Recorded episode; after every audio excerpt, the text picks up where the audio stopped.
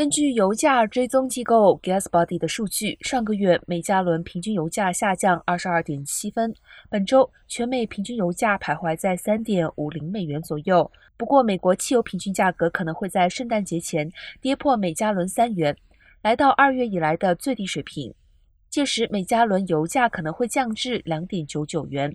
今年早些时候，人们曾担忧对俄罗斯石油的制裁会导致供应短缺，令油价在年底飙升。